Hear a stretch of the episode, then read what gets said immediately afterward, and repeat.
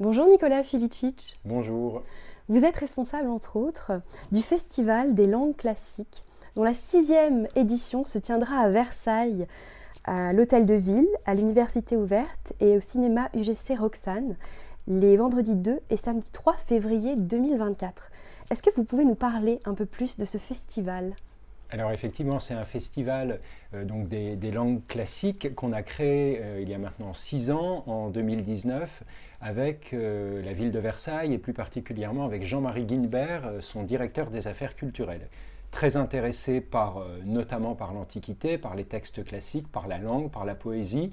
Et on a décidé, en discutant, de monter comme ça un festival qui serait consacré aux langues et aux cultures de l'Antiquité, avec principalement le grec, le latin, ça on pouvait s'y attendre, le chinois classique, déjà euh, un peu plus original, et en plus, on a euh, constamment, chaque année, d'autres langues qui s'invitent au festival, euh, d'autres langues classiques, anciennes, que ce soit le sanskrit, le syriaque, enfin, suivant chaque année, d'autres langues sont présentes d'une manière ou d'une autre. Et c'est un festival qui euh, donc, qui a lieu à l'hôtel de ville de Versailles et puis à côté euh, dans l'université ouverte de Versailles qui jouxte euh, l'hôtel de ville très bel hôtel de ville, avec de très belles salles.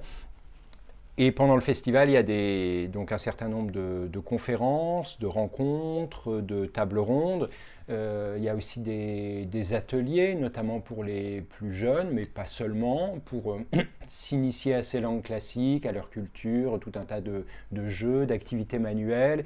Il y a des spectacles de théâtre, de théâtre d'objets. Il y a un partenariat effectivement avec un des cinémas de Versailles qui permet de projeter des films en rapport avec le, festival et avec la thématique annuelle, on, y reviendra, il y a une thématique chaque mhm. année sur le festival, euh, il y a des ateliers, euh, enfin voilà, c'est une programmation assez variée, euh, une, des dédicaces des auteurs qui sont là en, signature. Cette année, le thème, c'est décor en jeu, en rapport à l'année olympique que nous allons vivre. Alors, qu'est-ce que décor en jeu? A comme lien avec les langues classiques Qu'est-ce qu'on va explorer? Alors effectivement, le thème de cette année, ça c'est le, le, nom vient de Jean-Marie Guinbert, c'est lui qui a trouvé ce décor en jeu. Euh, l'idée effectivement c'était de se dire on peut faire quelque chose autour du sport à l'occasion de l'année olympique, puisque les Jeux olympiques quand même ont quelque chose d'antique.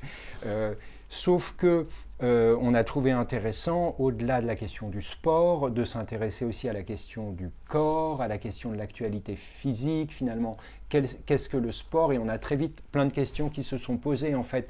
Euh, Qu'est-ce que c'était que le sport dans l'Antiquité par rapport à la conception qu'on peut avoir du sport aujourd'hui? Pourquoi faisait-on du sport? Est-ce qu'il y a un lien systématique euh, au, combat, à la guerre, ou est-ce qu'il y avait d'autres raisons de faire du sport? Euh, Quelle était la place de l'activité physique? Quelle était la place du corps? Dès qu'on parle du corps, on a toutes les questions d'alimentation qui entrent en jeu, de la, de la représentation du corps dans la société, de son statut, euh, peut-être différent pour les hommes, pour les femmes certainement différents dans, dans, les différentes sociétés. Donc ça ouvrait tout un faisceau de, de questionnements autour voilà, de, la pratique de compétition sportive proprement dite et de l'histoire des Jeux olympiques, mais aussi au-delà, euh, euh, il va y avoir un certain nombre d'interventions qui vont porter sur euh, euh, la, vieillesse, par exemple, et sa perception euh, dans l'Antiquité, donc comment le corps change, quelle est la place du corps. Il va y avoir une conférence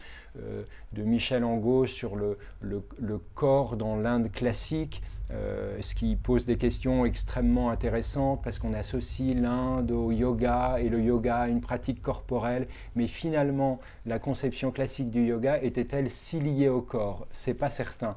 Euh, voilà, donc ça, permettait de poser un faisceau de questions en dehors du, bon, de l'événement. Là, c'était l'occasion. Et puis Versailles sera très impliqué dans les Jeux Olympiques. Je crois qu'ils ont des épreuves, des choses comme ça.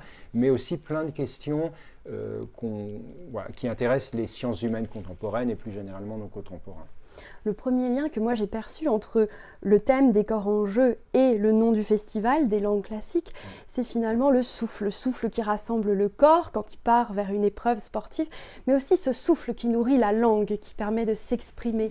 Donc vous parliez euh, des, différentes animations qui vont avoir lieu. Il va y avoir des initiations aux langues classiques Effectivement, une, des idées, le, festival ne s'appelle pas euh, Festival des cultures classiques, mais des langues classiques. Donc les langues y ont une place euh, essentielle. C'est pas pour rien. Moi, c'est quelque chose qui m'intéresse beaucoup depuis très longtemps. Euh, ce sont la base de l'accès aux, textes et à ces, et à ces cultures, en plus des, des artefacts archéologiques. Effectivement, donc il y a d'une part un certain nombre d'ateliers de, langue de différents types et de différents niveaux. C'est-à-dire, il y a des espèces de conférences ateliers autour du latin et du grec, parce qu'on a un certain nombre d'auteurs qui font des manuels ou des petits livres. On a une collection qui s'appelle Les Petits Latins, Les Petits Grecs. Donc des livres qui permettent de s'initier ou de se réinitier à ces langues, de voir euh, quels peuvent être les rapports de ces langues avec le français qu'on parle aujourd'hui, toutes ces réflexions étymologiques. Euh, donc euh, c'est important dans ce cadre-là de, effectivement de, pouvoir un peu mieux comprendre ces langues, qu'elles soient moins étrangères, qu'on ait un ressenti un peu plus important sur ces langues. Et puis D'autre part, euh, l'idée du festival, c'est aussi de proposer des ateliers d'initiation à des langues plus lointaines, encore moins connues euh, que le, que le, latin et le grec, qui ne sont pas enseignés en général euh, en primaire, euh, au collège et dans le secondaire. Donc on a des, des, initiations, par exemple, euh, suivant les années, au syriaque, à des langues écrites en cunéiforme, en Mésopotamie. On peut avoir des initiations aux phéniciens, des initiations à l'arabe, des initiations à l'hébreu, à l'araméen. Et donc l'idée, c'est aussi de, bah, de donner une espèce de matérialité euh, à ces langues et à ces civilisations et d'ouvrir l'intérêt, puisque euh, la, c'est pas si facile d'accéder à ces cultures-là, elles sont encore plus lointaines, euh, les textes sont complexes, mais déjà, si on commence à voir que, tiens, mais dans la langue, en fait, il y a des choses qu'on peut reconnaître. Quand je lis le nom de tel souverain euh, acadien, quand je lis le nom de tel concept sanskrit, qui m'a l'air complètement barbare et impossible à retenir à première vue, dès qu'on a quelques petites notions de langue, on peut se dire, ah ben oui, finalement, euh, je comprends comment ça fonctionne, je comprends comment ce mot est constitué, je vois éventuellement une racine qui peut être commune à euh, un mot dans une langue que je connais. Donc c'est très important, je pense, pour euh, euh, mieux connaître ces cultures, de pouvoir un peu entrer dans la logique de leur langue et de leurs écritures. Donc il y a le lien de la langue écrite et de la langue parlée, de l'oral. La question du sonore revient dans la programmation du festival, puisqu'il y aura des lectures, que la voix est importante et a sa place. Oui, absolument. Je pense déjà dans, dans la connaissance de ces langues, euh, c'est quand même dommage de les couper complètement. Euh, ce sont des langues en général qui ont été parlées à une époque, donc c'est dommage de les couper complètement d'une sonorité, d'une. Euh, je pense que. Alors là, il y a, y a, des grandes des associations, des enseignants qui justement militent pour la réintroduction parler de ces langues euh, anciennes. Mais de toute manière, le fait de les entendre, je trouve que ça permet, le fait de savoir comment on peut les prononcer, mm. peut-être pas comment ça se prononcer ou comment ça a pu se prononcer, mais comment on peut les prononcer, ça aide à retenir pour euh, un certain nombre de personnes, ça leur donne euh, une beauté, ça leur donne une existence. Donc effectivement, la, question de la, voix est extrêmement importante. Et euh, par ailleurs, dans le festival, depuis le début, on essaie d'avoir, euh, de faire appel à un certain nombre de comédiens et de comédiennes pour avoir des lectures euh, de textes. Alors, plus souvent en traduction, mais on a chaque année des déclamations en latin, parfois en grec, par des élèves du secondaire qui font du latin et du grec. Donc, il y a aussi une place pour l'oralité de ces langues classiques.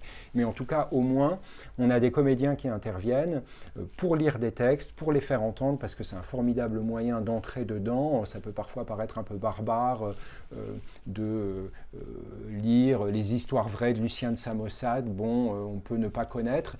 En attendant, quand l'année dernière, Denis Podalides vient et lit des extraits des histoires vraies, d'un coup, ça prend corps, d'un coup, par la médiation d'un comédien qui sait lire ça et qui sait projeter euh, l'auditeur dans le texte, euh, on, peut, on peut accéder plus facilement à ces textes. donc ça, c'est chaque année, euh, soit des comédiens et des comédiennes qui sont en résidence à Versailles, soit d'autres. Cette année, Daniel Mesguich sera là et il va lire des discours de Démosthène dont on a publié il y a quelques mois une, une nouvelle traduction.